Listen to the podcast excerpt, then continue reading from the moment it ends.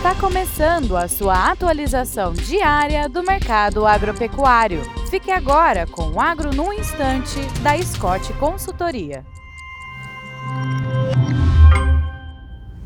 Olá, meu nome é Alcides Torres, eu sou engenheiro agrônomo e analista de mercado da Scott Consultoria. E o papo de hoje é carne de suíno, né, que concorre com a carne de bovino. O preço do suíno vivo em São Paulo subiu 1,5% em outubro, eh, até meados de outubro, puxado pela maior procura pela carne de suínos no mercado interno. A cotação da arroba está em torno aí de 126, 127, 128 reais, tá? Com relação à exportação, até meados de outubro, 4.410 toneladas de carne suína in natura foram exportadas por dia. Esse desempenho é 7% menor quando comparado a outubro do ano passado. Eh, e o preço pago pela tonelada da carne suína caiu 6,1% eh, no mesmo comparativo. A expectativa de curto prazo é que a demanda interna continue firme e a expectativa é de preços estáveis com altas pontuais